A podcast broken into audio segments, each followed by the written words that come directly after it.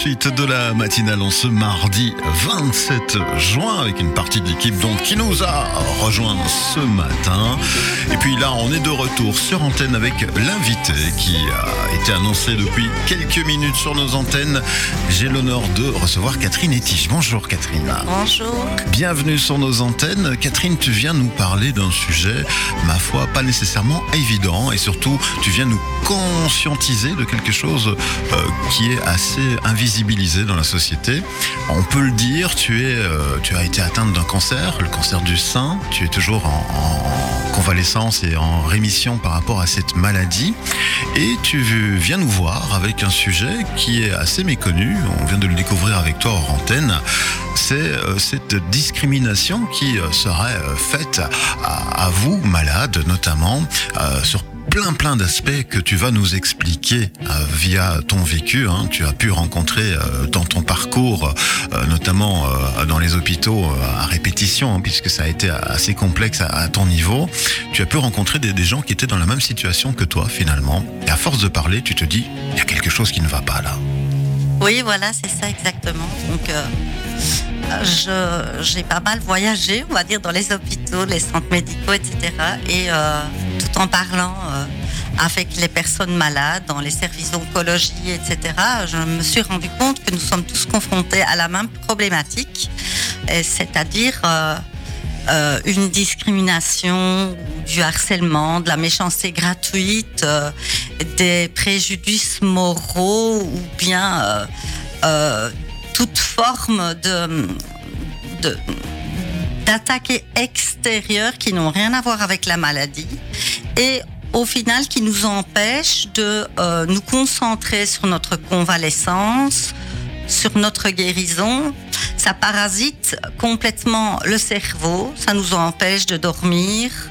Euh, c'est une blessure, des blessures de plus que nous devons euh, affronter tout en menant parallèlement le combat pour euh, nous guérir. Oui. Alors euh, concrètement, euh, expliqué comme ça, ça nous paraît fort fort abstrait. Et tu nous as quand même donné quelques exemples édifiants qui tout d'un coup bah, nous donnent un peu la, la mesure de, de, ce préjudice. Si oui. tu devais nous en redonner. Oui, alors euh, je, je, vous en, je vous en donnerai quelques-uns. Donc l'exemple d'une maman qui n'a pu assister au mariage de sa fille enceinte ah, parce que elle avait euh, depuis 15 jours terminé des traitements de radiothérapie. Il faut savoir qu'il n'est pas conseillé pendant les deux heures après le traitement de fréquenter des enfants en bas âge et des femmes enceintes, mais 15 jours après, euh, on ne représente plus aucun danger. Donc, euh, au jour d'aujourd'hui, cette maman a été donc éjectée du mariage de sa fille et elle ne connaît donc toujours pas son petit-fils qui a deux ans. Euh, alors, euh, le nombre de témoignages de femmes qui sont quittées, ou d'hommes, hein, euh, qui sont quittés dans des relations, je veux dire, c'est plus dans des relations de courte durée, moins de 5 ans, euh, tout simplement parce que euh, bah, c'est trop dur de vivre euh, le quotidien d'un malade. Et voilà, ou des, voilà, des personnes qui témoignent aussi en entrant dans un magasin de lingerie avec une mastectomie, donc c'est-à-dire un sein en moins. Ah non, madame, on ne sait pas vous servir, on n'a rien pour vous. Nous, ici, on vend de la lingerie pour les gens normaux. Voilà, alors, ben oui, moi, j'ai personnellement reçu un petit message très agréable qui m'a dit que euh, ma maladie, c'était euh, mon karma qui s'occupait de moi. Oui. Voilà, ce sont toutes des choses qui sont comme ça euh, assez percutantes et qui, euh, voilà, on, on, on forge une petite carapace malgré tout, mais c'est pas c'est pas très simple tout le temps. Euh, il nous faut le temps de, digérer la pilule et puis ben, après, de toute façon, on n'a pas le choix, faut continuer parce que voilà, c'est dans mon cas, c'est 10 années d'hormonothérapie. Euh, je n'ai pas encore subi de reconstruction. J'ai eu des problèmes suite à la mise en place d'une prothèse mammaire reconstruite directement. Et donc, euh, j'ai fait un rejet de cette prothèse et on a dû me réopérer une seconde fois. Et donc, euh, je pense que le mot rejet n'est pas anodin dans ma situation, car j'ai été rejetée absolument complètement d'un groupe d'amis.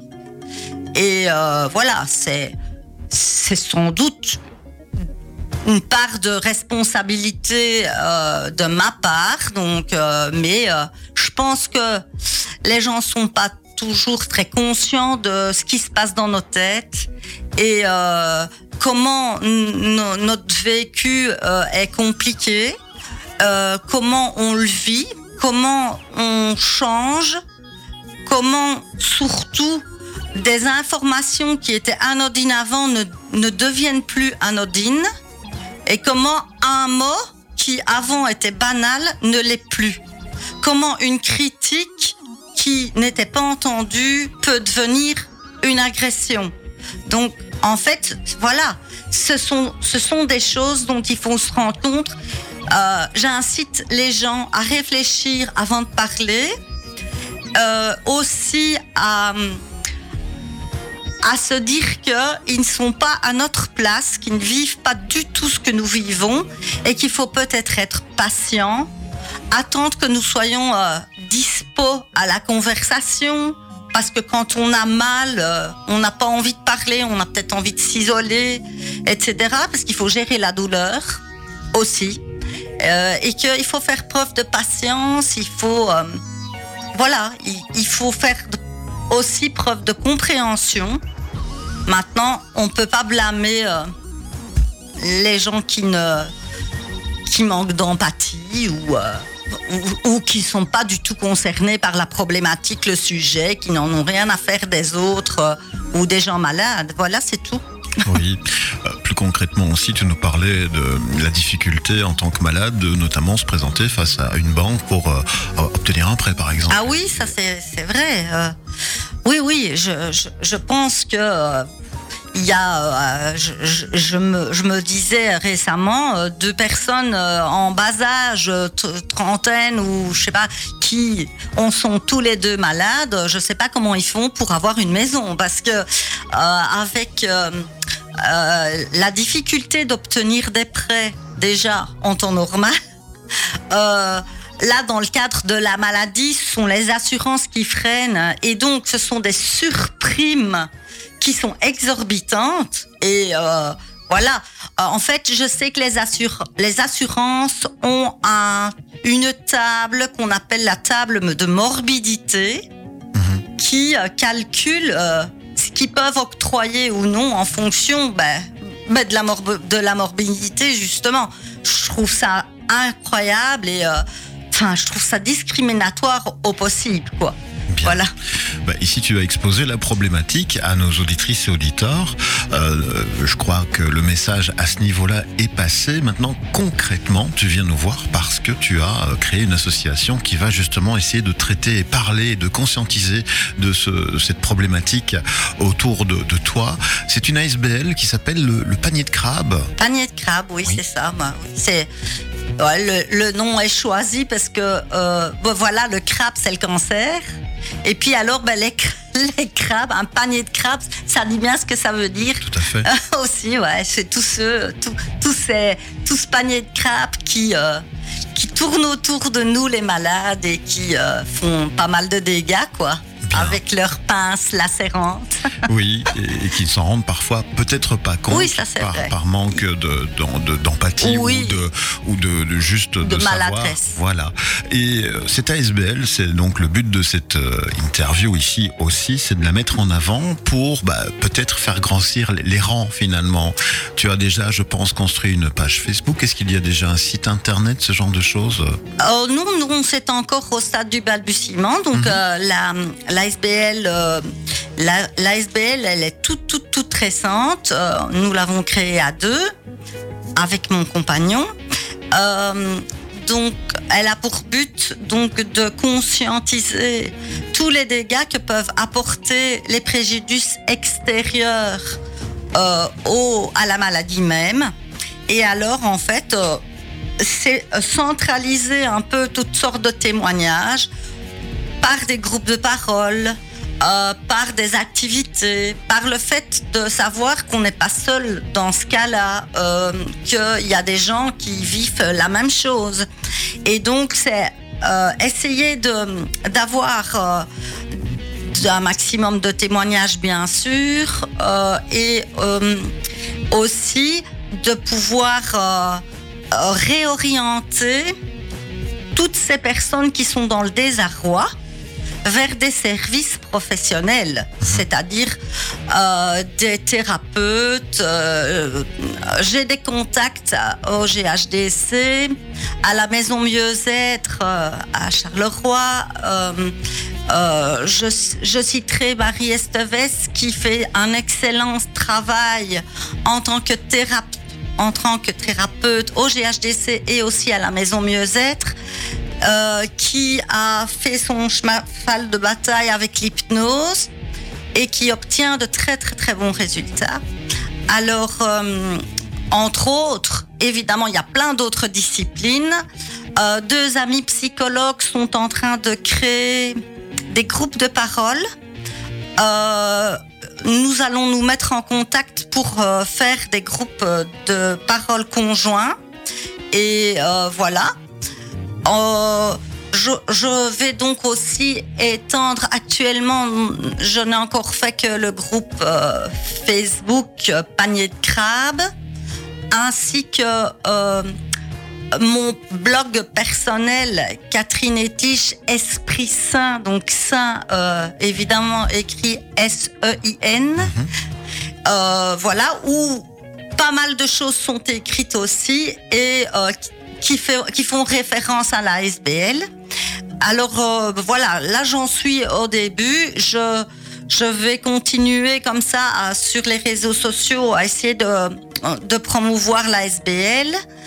Euh, je voudrais aussi me, entrer en contact avec des groupes d'affaires euh, de la région ou même euh, partout en Wallonie, ou, voilà, pour aller peut-être faire euh, des, conférences ou euh, des discussions autour d'une table euh, pour conscientiser de cette problématique parce que je pense qu'elle elle touche vraiment tout le monde et tous les milieux.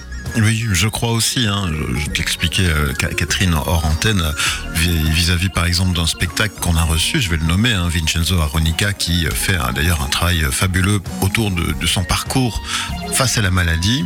Et on avait ces réflexions-là de certains spectateurs qui clairement nous disaient euh, on a un peu de mal à venir voir ce spectacle parce que on va peut-être pas s'y amuser, on va peut-être trop s'y reconnaître parce que nous aussi on est malade, on n'a pas envie de voir ça.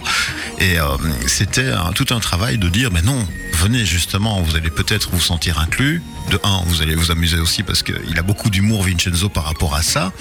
Et donc oui, c'est un travail de fond qu'il faut réaliser et que tu es en train de faire à ton niveau euh, face toi aussi à, la maladie. Et euh, bah, on te souhaite en tout cas un bon succès par rapport à, à cette démarche d'inclusion. Voilà. Eh, merci beaucoup. Donc l'ASBL Panier de Crabe, on peut déjà retrouver donc une page Facebook référencée. Oui. Ou alors nous écrire, euh, nous avons une adresse mail aussi, on peut envoyer par mail. Tout de toute façon reste de manière anonyme. Nous avons déjà établi une charte de confidentialité. Mhm. Euh, l'adresse euh, mail c'est panier de crabe avec S à crabe, point cancer, pardon, gmail.com. Donc je répète, panier de crabe avec S à crabe, point cancer, gmail.com.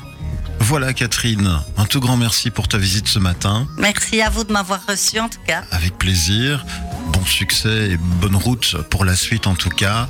Euh, de notre côté, on va reprendre cette matinale avec nos chroniqueurs.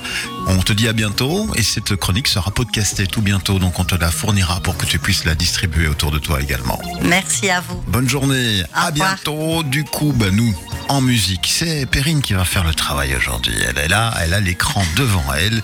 Est-ce que tu sais encore comment on fait? Je pense. Donc nous allons retrouver Snow Patrol avec Just Say Yes. Snow Patrol. Ah, l'accent est là. Radio.